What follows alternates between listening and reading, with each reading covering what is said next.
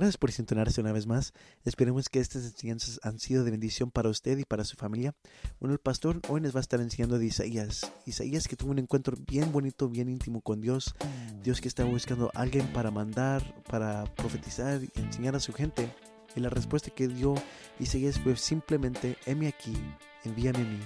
Qué bonitas palabras de Isaías, porque eso enseña que Isaías estuvo dispuesto a hacer lo que Dios quería.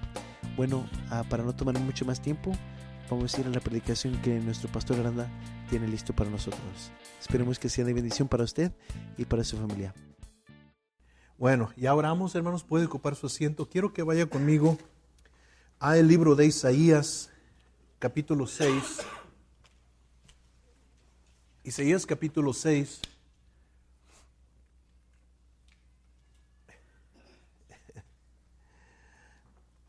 Isaías capítulo 6.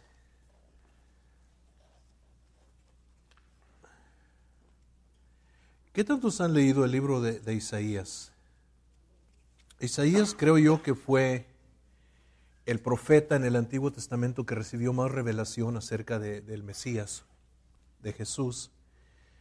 Es una, un profeta que yo creo podríamos casi envidiar, porque recibió este mucho de parte de Dios. Ah, lo que vamos a ver en esta, en esta noche, y no, no, este es nomás el fundamento, para lo que vamos a comenzar a hablar, va a ser el llamado, el llamado de Isaías. Y vamos a ver este, cinco puntos en el llamado de Isaías. Los cinco puntos son aplicables a cada uno de nosotros. Algunos de ustedes van a creer que no, que algunos de ellos no son, pero sí, los cinco puntos son aplicables a nuestra vida.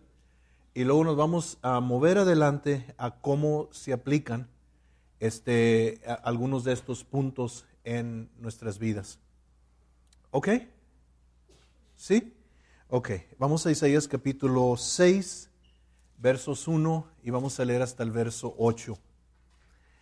En el año que murió el rey Usías, vi yo al Señor sentado sobre un trono alto y sublime, y sus faldas llenaban el templo.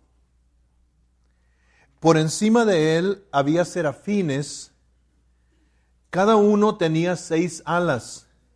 Esos no son ángeles, esos son criaturas diferentes a ángeles. Serufines y querubines no son ángeles, son diferentes criaturas en el cielo. Y, estos ah, serafines tienen seis alas. serafines. Con dos cubrían sus rostros, con dos cubrían sus pies y con dos volaban. Y el uno al otro, estos serafines, daban voces, si hablaban el uno al otro, diciendo, Santo, Santo, Santo, Jehová de los ejércitos, toda la tierra está llena de su gloria. So, estos serafines están volando con dos alas, con dos alas están cubriendo, dice aquí, sus rostros, sus caras, y con las otras dos alas están cubriendo sus pies. Me imagino que con las dos alas de abajo, si las tienen tres en cada lado, así uno, uno arriba, uno en medio y otro abajo, tres en cada lado, las dos de abajo yo creo las usan para cubrir sus pies, las dos de arriba las usan para cubrir sus rostros y con las dos de en medio están volando estos seres que existen y se están hablando el uno al otro y lo que se están diciendo el uno al otro constantemente repitiendo, es santo, santo, santo, Jehová de los ejércitos. Toda la tierra está llena de su gloria. So, estos, estos, uh, no sé, la, Biblia no nos dice si, si Dios en un momento trasladó su presencia a la tierra por un momento, e Isaías lo pudo ver, y cuando trasladó por un momento su presencia aquí a la tierra, su trono aquí a la tierra, los serafines comenzaron a declarar que la tierra estaba llena de su gloria. O puede ser que, Isaías vio una visión del cielo y que los serafines tienen acceso para ver lo que está sucediendo en la tierra. Y los serafines desde el cielo están diciendo que, que la tierra está llena de la gloria de Dios. Esto es interesante porque este, este uh, Usías, el rey Usías, era un buen rey. Había gobernado bien, pero se murió. Y los reyes que vinieron después de Usías no fueron necesariamente buenos. Y los serafines a lo mejor están declarando que no importa lo que, lo que el hombre haga en la tierra, que Dios últimamente está en control de todo. ¿Sí me entienden? Que Dios últimamente está en control de todo. No, no, no sé, la Biblia no nos dice. Podríamos entrar en, suposiciones y, decir quizás esto, quizás lo otro.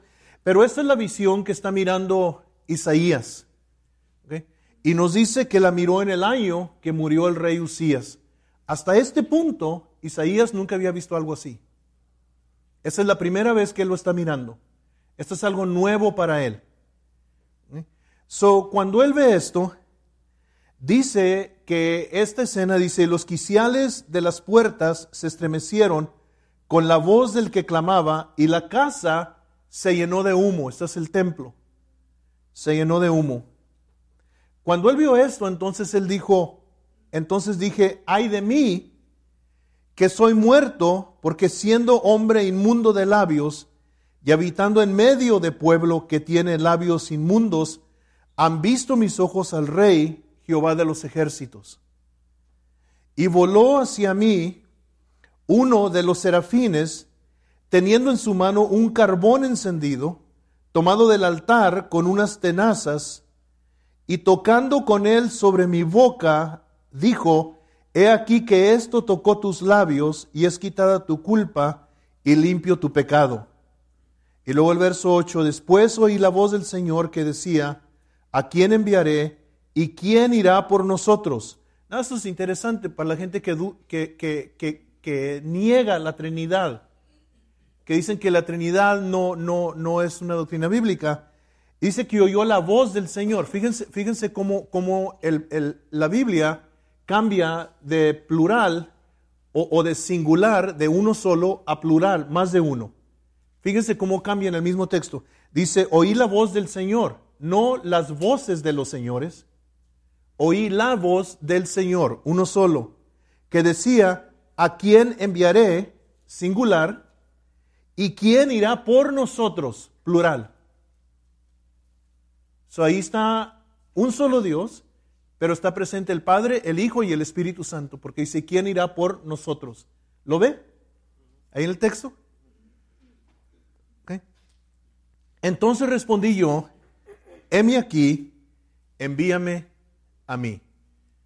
¿Ok? Hasta ahí vamos a, parar. Ok, now, le dije que de aquí vamos a sacar cinco puntos que son aplicables a nosotros, que, experimentó Isaías, que son aplicables por nosotros. Una de dos, la, primera cosa es que tuvo un encuentro con Dios. Tuvo un encuentro con Dios. ¿Eh? ¿Qué tanto de ustedes han tenido un encuentro con Dios? ¿Verdad? ¿Qué tanto de ustedes han tenido un encuentro con Dios? Si usted ha entregado su vida a Jesucristo, usted ha tenido un encuentro con Dios. Okay. No es importante que los cristianos tengan constantes encuentros con Dios. Por lo que sucedió después. Él tuvo el encuentro con Dios. ¿Okay? Se dio cuenta, él, que Dios habla, que Dios es real, que a Dios le importa, que Dios ama, y etcétera, etcétera. ¿Qué tantas cosas saben ustedes de Dios? ¿Verdad? Usted debe de saber estas cosas de Dios. Debe de saber que Él es real, Él existe. Debe de saber que Él habla, Dios habla. Que a Él le importa a usted. Si no, no lo hubiera salvado, lo hubiera dejado en su, en su vicio, en su perdición, en su ah, condición en la cual estaba. Pero a Dios le importa a usted. He cares. ¿Okay? Ah, y que Dios ama. ¿Mande? No, ese es el, uno nomás, el primero, que tuvo un, encuentro con Dios y se dio cuenta de todas estas cosas. ¿Okay? Now, ustedes pueden añadirle a esa lista que le acabo de dar bajo el primer punto. ¿verdad? Se dio cuenta que, que, Dios existe, tuvo una revelación de Dios, tuvo un encuentro con Dios. Y, y, yo no sé, en el encuentro suyo con Dios, yo no sé qué cosas usted ha descubierto de Dios. En mi encuentro con Dios yo me doy cuenta que Él es misericordioso, Él es paciente, que Él es bueno. ¿Sí me entiende? Eh, en, vamos a suponer que este, usted conoce a Donald Trump a través de la televisión. Conoce a Donald Trump a través de la televisión. Y usted a lo mejor de las imágenes que le pone en la televisión, usted cree que Donald Trump es un viejito corajudo, que es malo, que toma ventaja de la gente, que es un racista, que y la tele le pinta una imagen y es lo que usted cree. Pero luego, un día, usted recibe una invitación a ir de vacaciones con el presidente Trump. Y usted pasa tiempo con él y lo empieza a conocer. Dice, no, yo creí que este viejito era muy corajudo, siempre anda alegre. No, yo creí que era así, no es así. A lo mejor no es de Trump, a lo mejor es de mí. Y a lo mejor usted cree ciertas cosas de mí, y luego pasa tiempo conmigo, o a lo mejor yo creo ciertas cosas de usted, y, este, y, pasamos tiempo juntos y nos conocemos y nos damos cuenta de que los preceptos que teníamos antes, las, ideas que teníamos antes no eran verdaderas, conocimos a la persona, decimos, wow, esta persona es, bien a todo dar. O a lo mejor creemos que es bien a todo dar y luego pasamos tiempo con ellos y nos damos cuenta que no es verdad. Puede ser positivo, puede ser negativo, ¿ok? Pero la cosa es que usted tuvo un encuentro con Dios y descubrió ciertas cosas de Dios. ¿Sí o no? ¿Eh? No, miren, cuando yo este, vine a Cristo, antes de que yo viniera a Cristo, yo crecí en una familia católica, pero yo nunca le puse mucho interés a la fe católica. Porque desde, desde pequeño, cuando yo iba a la iglesia, allá en, Laredo, Texas, a la iglesia del Santo Niño, este, eh, ya este, yo miraba, miraba las imágenes y decía yo, esa imagen es un pedazo de palo. ¿Cómo puede tener poder? Y entonces refuté toda la idea de Dios. Después, cuando tenía 21 años, el Señor Jesucristo vino a nuestras vidas, la vida de mi esposa, la vida mía, venimos a Cristo y fuimos a visitar a mi mamá y a mi papá en Laredo, Texas. Nunca me había fijado yo, nunca había puesto atención. Me senté en la mesa a comer y miré arriba de la puerta. La puerta de mi papá tenía dos puertas dobles de vidrio, una, en la sala, así, y luego otra en la cocina. Muy bonita eh, vista que le daba la casa. Y arriba de, la casa, arriba de la puerta, estaba una imagen, un cuadro. Y se me hizo interesante el cuadro porque era de un, de un este, viejito, flaco, tirado abajo, extendiendo la mano a un hombre que estaba montado arriba de un caballo. Y el hombre del caballo le estaba extendiendo la mano y el viejito estaba extendiendo la mano como, levántame por favor. Y le dije a mi mamá, le dije, mamá, ¿qué, quiere decir ese cuadro? Dijo, ah, amigo, pues ese es el cuadro de San Martín Caballero. Le dije, oh, ok. Le dije, ¿quién es San Martín Caballero? Dijo, el que está el caballo, mijo. Dije, ¿y el viejito? Dice, ese es Diosito. Le dije, no, no, nada más. No, algo está mal aquí. ¿Cómo va a estar Diosito tirado abajo y San Martín Caballero le está extendiendo la mano? Y no sé si mi, mamá se pondría a pensar o no, pero yo nunca lo había notado. Y, como no creía en Dios, pues yo no, no, no hubiera puesto atención. Pero ahora que ya había venido a Cristo, dije, no, el Dios que me salvó a mí, que acabo de conocer, porque estaba nuevo en el Señor, no puede estar tirado abajo en el suelo pidiendo ayuda de ningún ser humano. Había de perdido entendido eso de Dios. Isaías tuvo una revelación de Dios, igual que usted y yo hemos tenido una revelación de Dios. A veces nosotros menospreciamos y no valorizamos lo que Dios nos ha enseñado y creemos que es muy poco. Y no es poco. Lo que pasa es que no le hemos puesto la atención y no hemos puesto el interés y no le hemos dado el valor que verdaderamente nos ha sucedido. Hemos tenido un encuentro con Dios. Lo segundo que Isaías vio en esto es que descubrió la santidad de Dios. Descubrió que Dios es santo, que Él es único, que no hay nadie que se compara a Él. Dios no tiene igual. Él es único. En todo el universo, en toda la creación y más allá del universo, donde quiera que eso sea, no hay nadie que exista que se compare a Dios. Él es santo. Él es puro. Él nunca ha cometido un error. Él nunca ha dicho una mentira. Él nunca se ha equivocado. Él es santo, Él es puro, Él es sin igual. En este encuentro, ese es el punto número dos, descubrió la santidad de Dios. Primero, tuvo un encuentro con Dios. Segundo, vio la santidad de Dios. Hermanos, Dios es único. No hay, no hay igual a Él. El Dios que nosotros estamos sirviendo es santo. Yo quiero que sepa algo. Alá no es Dios. Todo este alboroto que hacen los, los, ah, los musulmanes, no, Alá no es Dios. Es un ídolo falso. Alá no tiene, no tiene nada de compararse con el Dios nuestro. Dios es santo, Él es único. El Dios que tú sirves, al Dios que tú estás siguiendo, al Dios en quien has puesto tu confianza, Él es único, no hay nadie como Él. Y Isaías, y tienes que entender que Isaías, el, pueblo de Israel en, en este tiempo, el pueblo de Israel vivía rodeado de naciones paganas, y cada una de las naciones decía que el Dios de ellos tenía poder.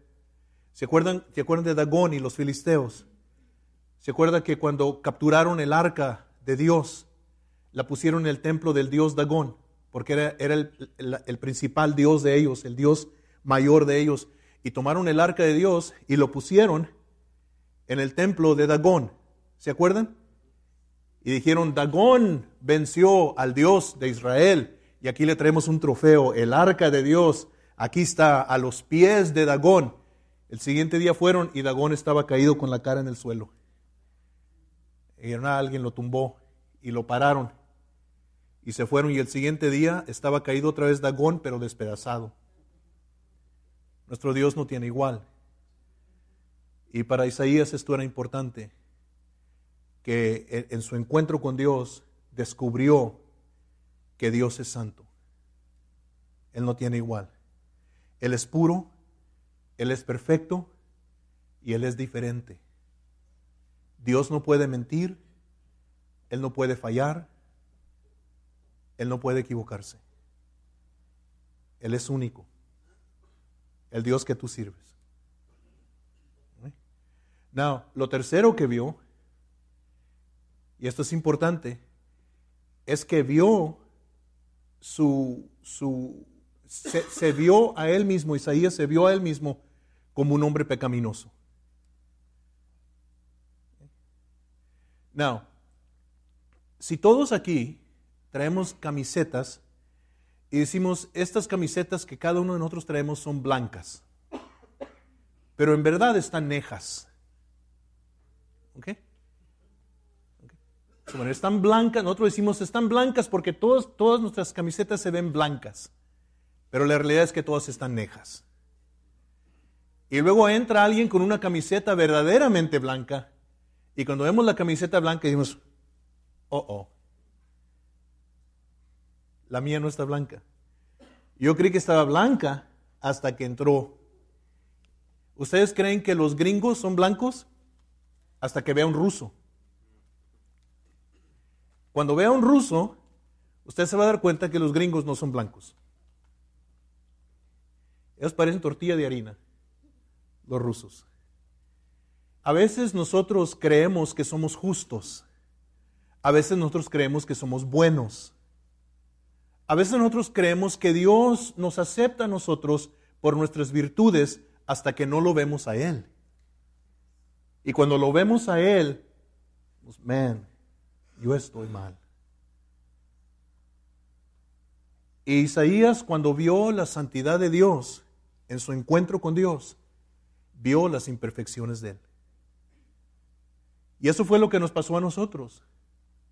Cuando venimos a Cristo, lloramos de agradecimiento porque nos vimos a nosotros como indignos de un amor tan puro y tan grande, de una misericordia tan grande.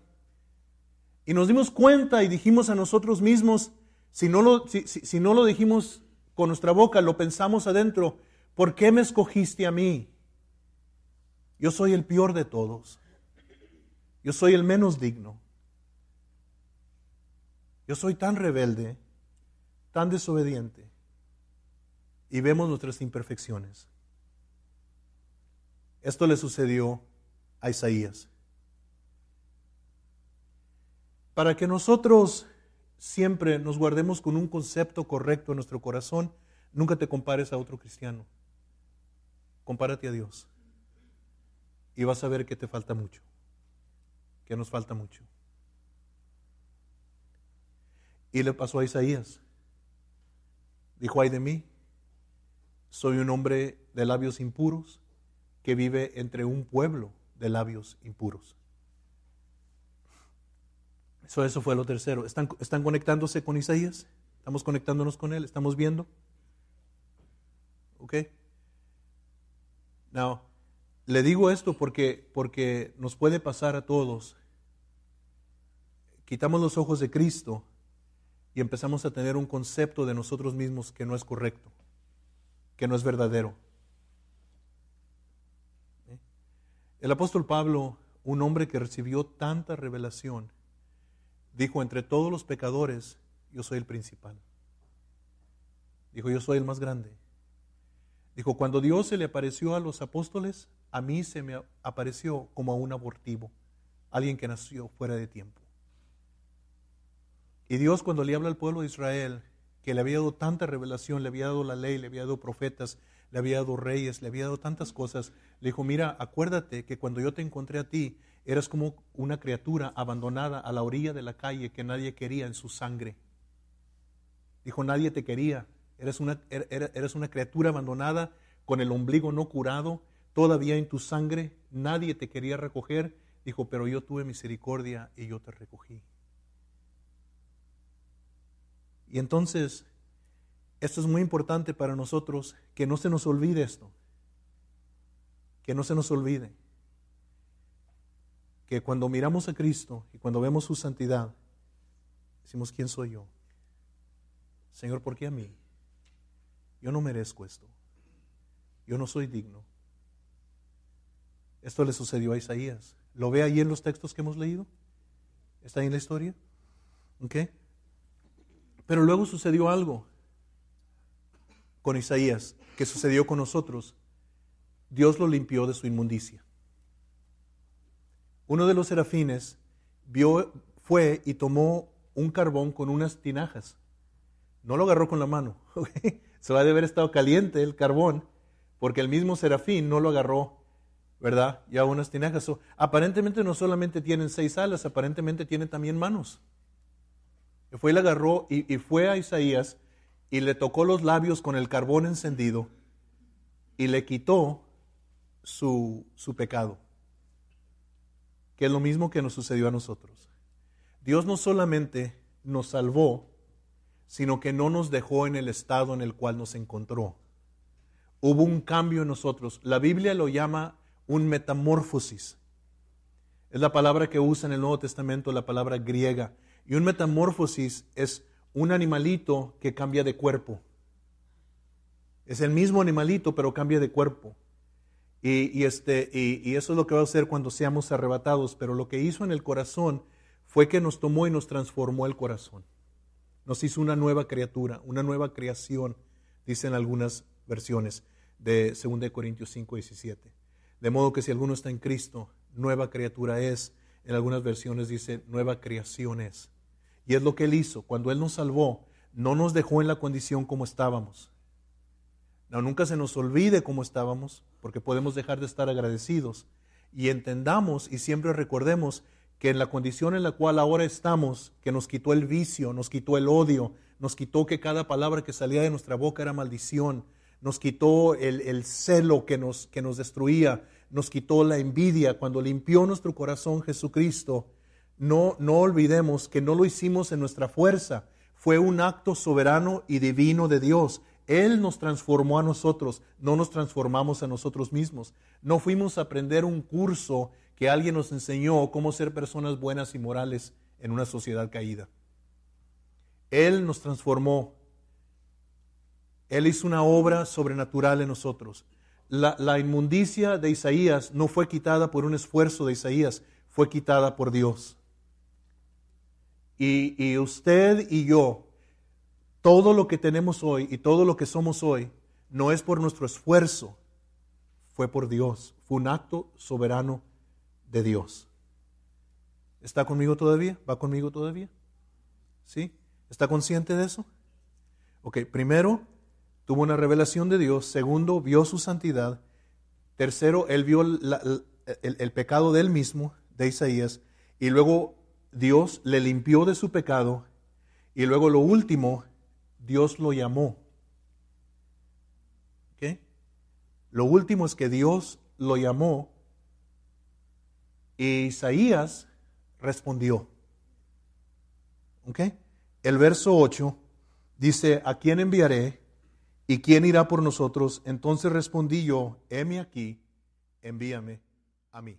Yo creo que el deseo de cada cristiano es que Dios nos use, que Dios toque nuestras familias, nuestros familiares, que Dios impacte a nuestros amigos, que Dios rescate a la gente con la cual vivíamos y conocíamos antes de venir a Cristo, que estaban atados igual que nosotros por algún vicio, por alguna mentalidad incorrecta, por tantas cosas que nos tienen nosotros encarcelados. Y cuando los vemos a ellos ya nosotros estando de este lado de la cruz, este, uh, el anhelo nuestro es, Señor, cambia, cambia mi amigo, cambia mi amiga, cambia, cambia mi hermano, mi tío, mi, mi papá, ¿verdad? Y lo que no nos damos cuenta es que Dios quiere traer ese cambio en las vidas de ellos a través de nosotros, usándonos a nosotros para, para demostrar el, el, el poder y la misericordia y la gracia de Dios. Dios todavía busca gente que diga, heme aquí, Señor, envíame a mí, eh, mándame a mí, uh, úsame a mí. Y si usted cree que Dios no le puede usar, la Biblia eh, dice lo contrario, la Biblia dice que Elías era un hombre sujeto a pasiones semejantes a las nuestras, pero Dios lo, lo usó poderosamente. A Moisés era un hombre tan tímido que, que cuando Dios lo estaba enviando, eh, Moisés no quería ir. Y encontramos esto vez tras vez en la Biblia, pero este Dios ah, los ayudó a vencer esos temores, a vencer esas dudas y si nosotros entendemos que el Espíritu Santo está en nosotros y que nos puede usar poderosamente si tan solamente nos ponemos en sus manos, entonces vamos a ver grandes cosas y grandes cambios. Nosotros vamos a ser las personas que rompen maldiciones generacionales en nuestras familias, maldiciones de divorcio, maldiciones de pobreza, maldiciones de enfermedad, ah, maldiciones de enfermedades mentales que a veces se pasan de generación en generación. Vamos a ponernos en las manos de Dios, vamos a decirle al Espíritu Santo, envíame a mí, úsame a mí como esa lumbrera, úsame a mí como ese, e, e, e, esa voz que habla verdad y que habla vida a las personas que, que me rodean. Vamos a, a, ser como fue el profeta Isaías que dijo, Señor, aquí estoy, heme aquí, envíame a mí. Mi oración es que ah, Dios le use a usted poderosamente, que usted empiece a ver con sus propios ojos los cambios que el Señor va a traer alrededor de las personas ah, con que usted trabaja, con que usted vive, con que usted convive, y que el Señor rescate estas almas que tanto necesitan la misericordia de Dios. Bueno, este, esa es nuestra, esa es mi oración por, por usted, que Dios le use así, de esa forma. Pero también sabe que es importante para nosotros aquí en, nuestro sitio de web donde usted está escuchando esta, esta palabra, que este, puede ir al, al a, arriba de la página donde dice contáctenos y va a encontrar ahí un lugar donde usted puede enviarnos una petición, cualquier petición que usted tenga, pero también use eso para dejarnos un comentario, para dejarnos un testimonio de, cómo el mensaje este, le ha bendecido a usted. Y, este, y así nosotros sabemos que estamos teniendo un impacto en las vidas de las personas que, que nos sintonizan. Creo que la segunda parte de este mensaje va a estar muy buena y la semana que entra, primeramente Dios, vamos a estar ahí. Y hasta entonces se despide de ustedes su pastor, su hermano en Cristo, Esteban Aranda.